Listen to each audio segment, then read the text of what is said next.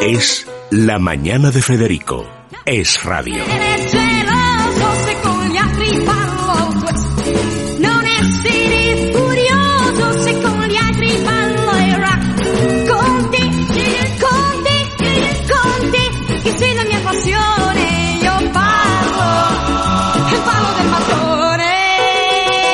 Vamos a hablar dentro de, estamos hablando, Telefónica es la mayor empresa de España y una de las más importantes del mundo y por lo tanto hay infinidad de divisiones, de apartados y tal. Pero dentro de los, de la renovación que está haciendo Telefónica en la vida cotidiana, pues una de las cosas más llamativas es la agrícola. Y además ahí sí que hay novedades siempre de ultimísima hora. el que más sabe es Leandro Sabiñoso, que es el CEO de Auravant. Leandro, muy buenos días. Muy buenos días, Federico. Un gusto estar aquí. Bueno, eh, cuéntanos cuáles son los avances que se están produciendo en el mundo agrícola dentro de que España tiene prácticamente todas las agriculturas, desde mi pueblo que es como siberiana hasta las de Murcia o de Jerez, que son casi son semitropicales o las de Almería. Es decir, ¿cómo está cambiando la digitalización del campo? Sí, tal cual. Eh, es así. Bueno, yo soy argentino, se me nota en el acento. Eh, Auravant es una empresa de nación argentina y, y se mudó a España, digamos, para, para como base de su internacionalización.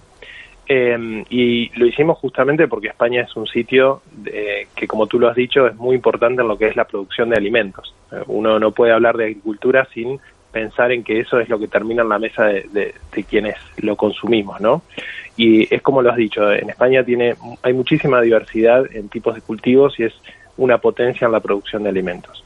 Y justamente lo que venimos a mejorar y aportar nuestro granito de arena desde Auravant es a facilitar la toma de decisiones, lo que nosotros llamamos agricultura, de, lo que se conoce en realidad como agricultura de precisión, que es no más ni menos que hacer una agricultura más eficiente y más sustentable. Y para eso eh, lo, fundamental es la digitalización, ¿no? Saber eh, tener un control mayor de, la enorme cantidad de datos que, tienen los agricultores, pero que, bueno, eh, por una cuestión histórica, digamos, de, cultural en cierta forma y, de la gran complejidad, cuesta hacer ese tratamiento de datos que tienen los agricultores, ¿no? Entonces ahí nosotros aportamos herramientas digitales que les permiten hacer una, agricultura que contamine menos y que produzca más.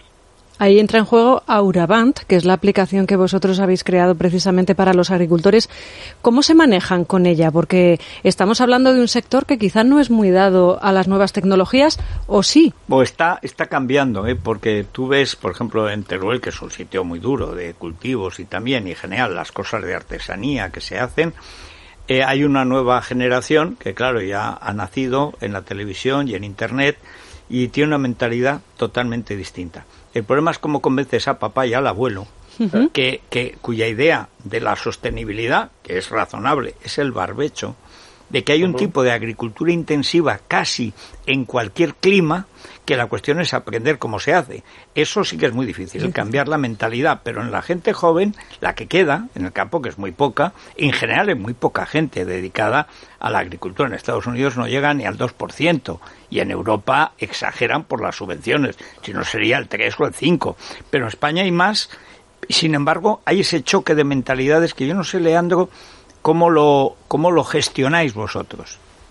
Bueno, en realidad yo ahí yo soy importado del sector, ¿no? Porque soy ingeniero electrónico, no soy agrónomo como la, gran mayoría de los técnicos del sector.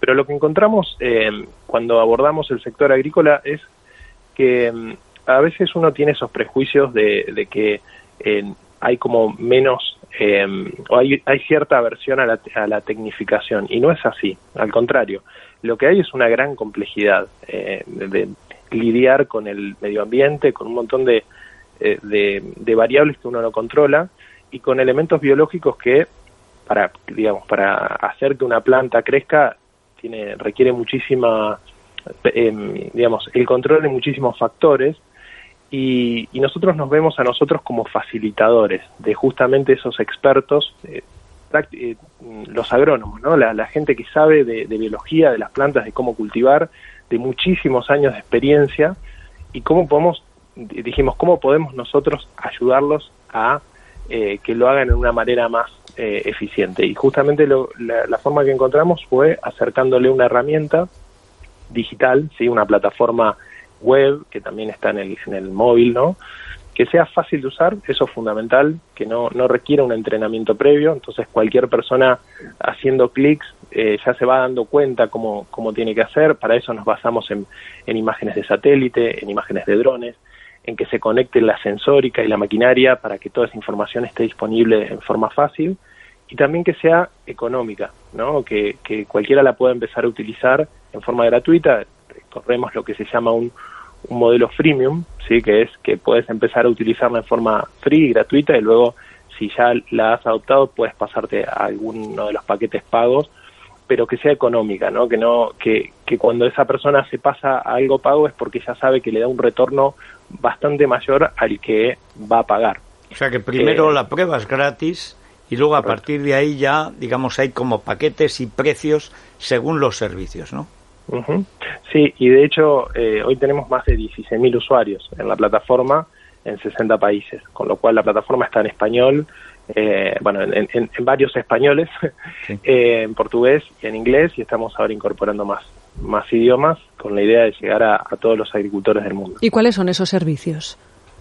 Bueno, lo que puede hacer justamente, nos orientamos mucho en, en, el experto que toma la decisión, ¿no? Entonces, lo que puede hacer a través de la plataforma un agrónomo es eh, hacer un abonado variable o cualquier tipo de tratamiento variable de su finca o de su parcela. ¿Esto qué quiere decir para los que no conocen la terminología?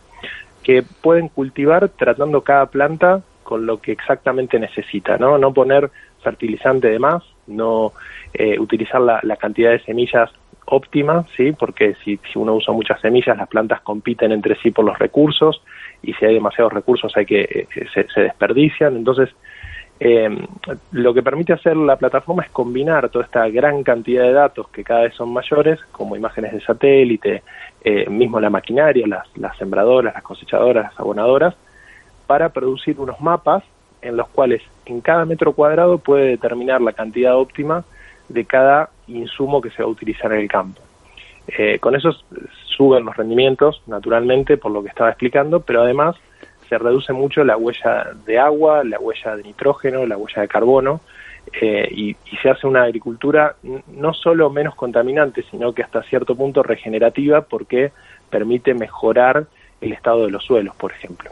Y luego, por ejemplo, también nos ayuda a la hora de la recogida a tener las cuentas claras, los típicos libros de cuentas que rellenaban los agricultores de tanto peso, para pedir, tanto Para pedir luego las subvenciones a Bruselas, porque es que, claro, la agricultura en Europa es, es una rama, digamos, de la asignación de recursos.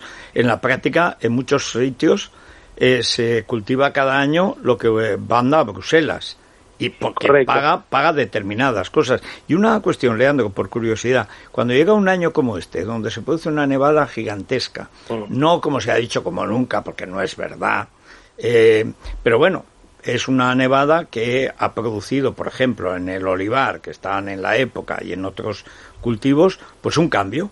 Eh, y ahora un periodo de lluvias que aunque tampoco está acertando eh, la meteorología, tanta tecnología, luego está fallando como el fraile del tiempo, que no sé si en Argentina tenían un fraile que acertaba si iba a llover o no iba a llover y se ponía la capucha, pero en España era muy popular. Bueno, la verdad es que el agricultor ahora se encuentra con que ha habido un fenómeno muy nuevo, que por ejemplo el campo a lo mejor no tenía hace ya 10 o 15 o 20 años, más luego ahora unas lluvias entonces, ¿cómo podéis ayudar, por ejemplo, a ese, a ese agricultor ya puntero que está además en un momento muy delicado, porque es todavía invierno, pero preparando las cosechas de primavera? Bueno, has tocado un punto que no, he mencionado de, las ventajas de la digitalización, que es poder anticipar ciertos fenómenos. Eh, en el hemisferio sur se habla mucho del fenómeno del niño y la niña que afectan, eh, digamos, cómo, cómo, llueve, ¿no? Pero um, cada, cada región tiene su, su particular, particularidad meteorológica.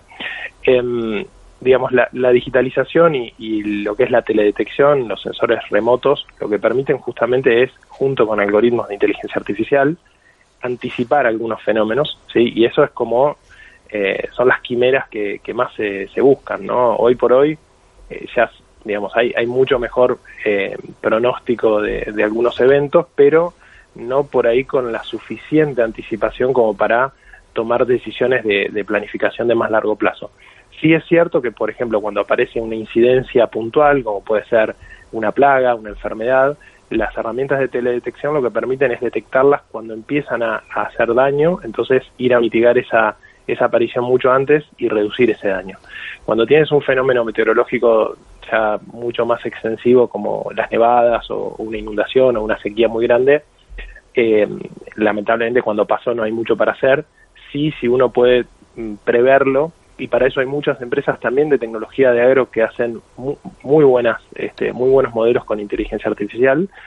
Eh, ahí lo que puedes hacer es tomar una estrategia diferente en, cómo vas a cultivar el terreno, ¿sí? Con otro tipo de cultivo, con un, un, cultivo con un ciclo más corto, más largo, ¿sí? O que requiere más o menos agua.